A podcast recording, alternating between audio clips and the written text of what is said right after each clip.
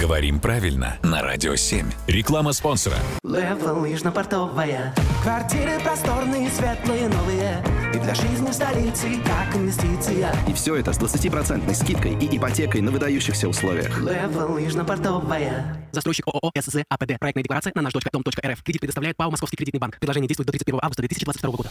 Доброе утро, Владимир. Доброе утро. Владимир, доброе утро. И я к вам с вопросом от Ирины. Вопрос в рубрику «Говорим правильно». В знаменитой ленте «Кавказская пленница». Помните такую? Есть там такая сцена с Вициным, в которой он прячет купюру под ботинок, а затем, когда он, в смысле ботинок, прилетает ему в лицо, задает вопрос «О, чей туфля?» Задалась вопросом я, а как бы ответила я? Чей туфель? Туфля? Туфля? Туфли? Я сама уже запуталась. Когда много раз слово «туфля» произносишь, это уже оно начинает странно звучать.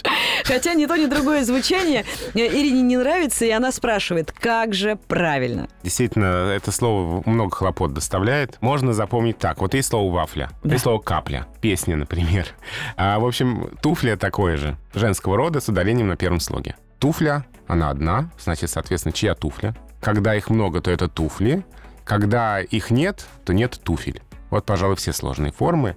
Туфля одна, туфли много, нет туфель. Ну, это даже просто ударение не меняется. Ту-ту-ту, а потом только фли, флей и Ну да, ТД. смотрите, вафля, вафли, вафель, капля, капли, капель, песня, песни, песен, туфля, туфли, туфель. Вот она модель. По ней можно запомнить.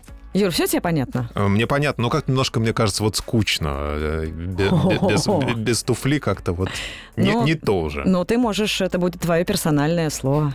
Но чур вне эфира, хорошо? Договорились. Володь, спасибо.